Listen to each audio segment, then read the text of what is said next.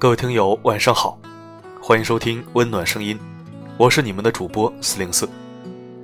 今晚为你分享的文章是我的原创文字，你这智商还是不要玩道德绑架了，一起收听。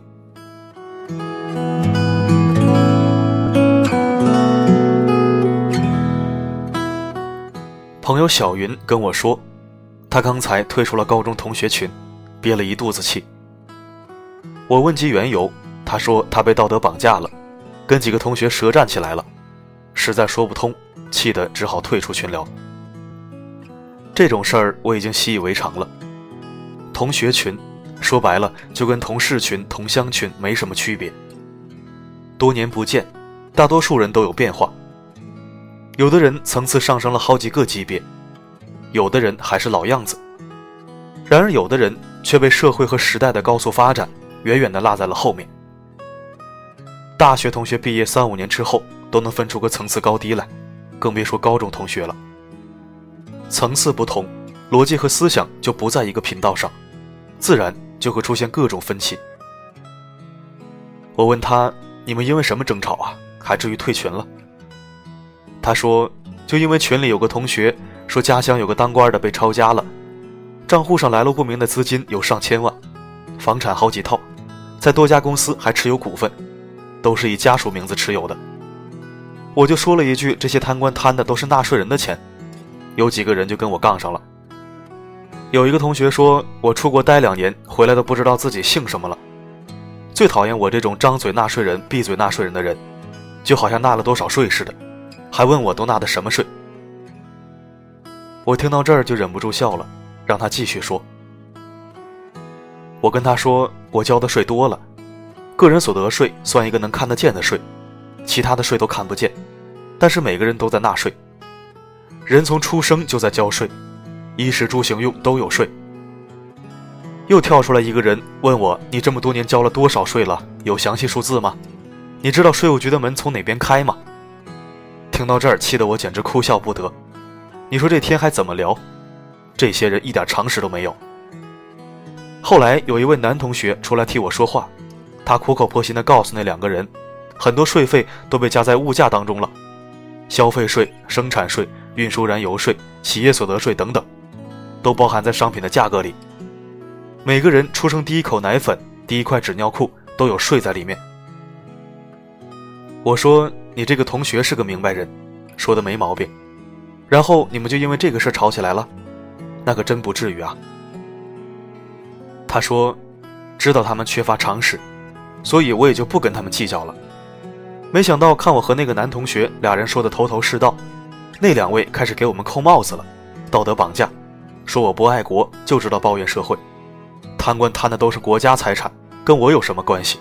吃饱了撑的没事干。其中一个更过分，还说那个男同学是不是对我有意思，出来英雄救美了。后来实在觉得没劲，我就退群了。人和人差距可真大呀！听完他的陈述，我没有直接劝慰他，先问了一句：“和你争辩的这两个同学是政府的吗？体制内的，或者官员家属？”他秒答：“屁官员家属啊，都是普通老百姓，家庭条件也一般。”属于工薪阶层的，我一脸黑线，故作鄙夷地对他说：“那你还跟他们争个什么劲呢？既然不是既得利益者，还这点常识都没有，这种层面的人，你让他们跟你气成这样，你水平也不过硬啊。他们还停留在去税务局排队交钱才算纳税的智力阶段，你跟他们争，你不是闲的吗？而且你这不是被道德绑架，你这是被智商绑架了。”他苦笑了一下，一脸生无可恋的表情。道德绑架是这几年衍生出来的新型词汇，就是指一些人以道德的名义，利用过高的标准要求胁迫或者攻击别人，并左右其行为的一种现象。道德绑架用明白了，还真能给对手以致命一击，虽然手段阴险缺德了点儿，可是有些人。他们的言论观点看似是在道德绑架，实际上是在智商绑架。常识是个好东西，可惜不是每个人都有。就像平时看一些视频网站的搞笑网剧，偶尔会看到一些广告植入，饮料啊、护肤品之类的，就有键盘侠在评论里大放厥词：“广告植入，垃圾，不看了。枉费我白白支持你十几集了，还推荐给家人看，没想到你也是个广告狗。”这种比剧情还搞笑的言论时常出现在评论区里，不是骂导演就是骂演员，反正只要看见广告了，就像要心脏病发作一样。这就跟某男对某女说：“我那么爱你，你竟然还让我去赚钱养家，一个狗屁逻辑，风马牛不相及。”人家草根剧组前期本身就没有多少资金基础，绞尽脑汁想创意编剧情，逗你开心，传递快乐。没收你一分钱，也没吃你家一粒米，喝你家一口水，拉点广告赞助赚点钱，为了养活剧组继续拍下去，你还来脾气了，好像抢你家钱了一样，这是个什么心态呢？人家剧组也是由人组成的，是人就要吃饭，就会有目标和理想，无非就是名气和金钱，这有什么可耻的吗？资本逐利，人之常情，君子爱财，取之有道。有何不可？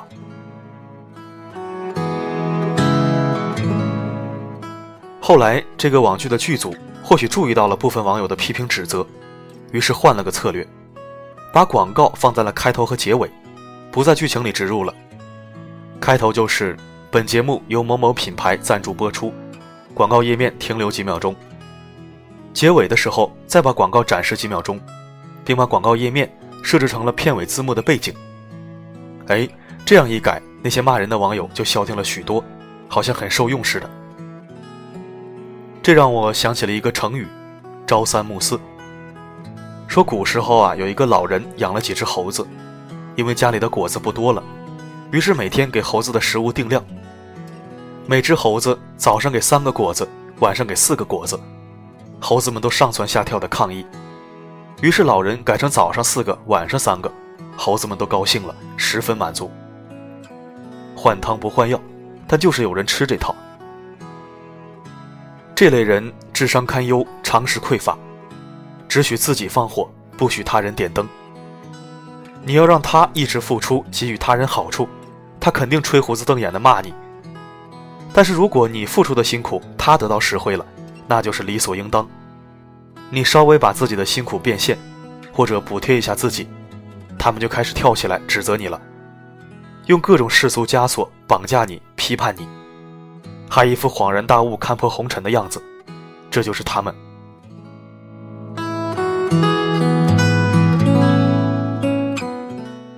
我也遭遇过这种可笑的道德绑架，其实我还是更愿意说成是智商绑架。我做电台已经有九个月了，一共接了五六个广告。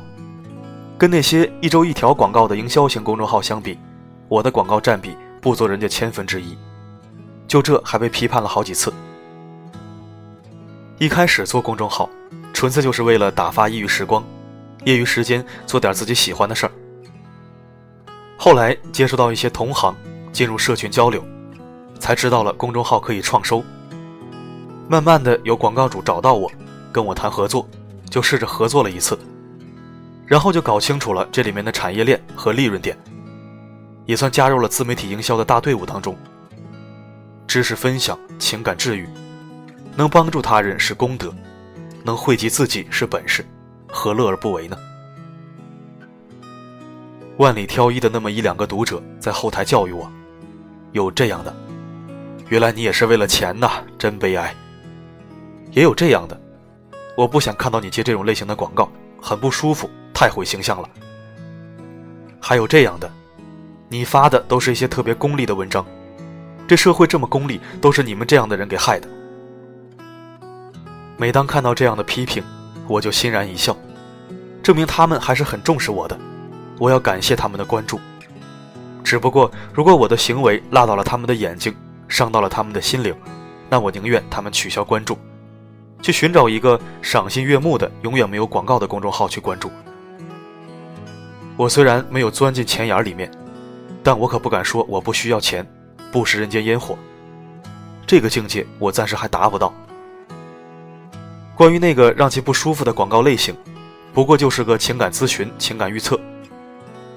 至于功利这个问题，功利时代谁不功利？功利本身就是个中性词，人类文明处处皆功利。只要还心存良知且不违背道义，功利就没什么可耻的。毕竟人人都想让自己活得有价值。当今社会浮躁弥天，道德绑架现象在各个角落滋生，如野草一般疯长。盲目抵制外货的人，根本没有科技无国界的概念。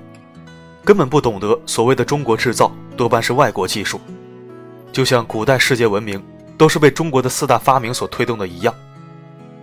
只有政治和军事有国界，科技和人文是没有国界的。家用电器、数码产品，几乎没有一样是中国人发明的，是不是只有倒退到二百年以前的生活水平才算是爱国呢？我也见过在银行大喊大闹的妇女，要改银行卡密码。可是卡是妹妹的，工作人员说只能本人来修改，或者携带持卡人的身份证才能改。大妈不肯，说自己亲妹妹的卡，谁改不一样，都是一个爹妈生的。最后，他还指着工作人员的鼻子骂他们就是喜欢为难老百姓，败坏社会风气。之前做 POS 机生意的时候，还遇到过这样的客户，事先千叮咛万嘱咐的告诉他。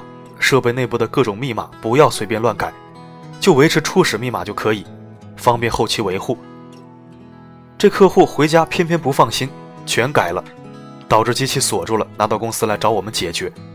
可是我们也解不开，因为内部密码是维护升级的时候才会用到，POS 机到账也是银行结算，设备只是一个识别卡的终端，就是丢失了也跟银行卡里的钱没有半毛钱关系。完全是两个系统两码事儿。擅自修改就是自作聪明，多此一举，属于不懂装懂。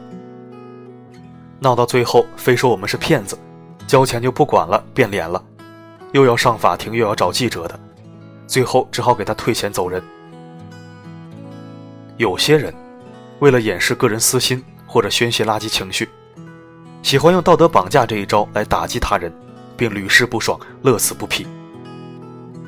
还有那么一类人，看起来是在用道德和品行绑架他人，实际上他们并不清楚什么是道德绑架，他们只是缺乏常识，在秀智商罢了。无知者无畏，张嘴就来，完全不讲道理。和谐社会不能动手，道理又跟他们说不清楚，只能以退为进，不与其浪费时间。就好比精神病人踩了你一脚。你还奢望他们对你说声对不起吗？你应该做的就是给他让路，并且在心里默默感恩，谢谢您老不怪罪我不小心硌到您的脚，感谢不犯病之恩，感谢不杀之恩。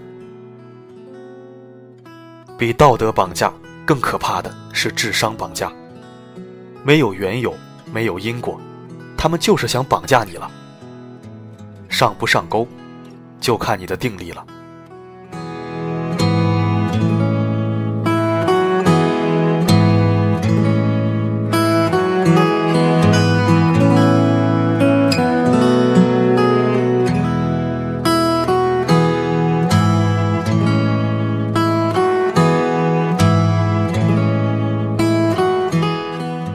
感谢聆听。如果喜欢我的文字和声音，请关注“温暖声音”，并分享到你的圈子。我的声音能否让你享受片刻安宁？我是四零四，我一直守候在这里，只为温暖你。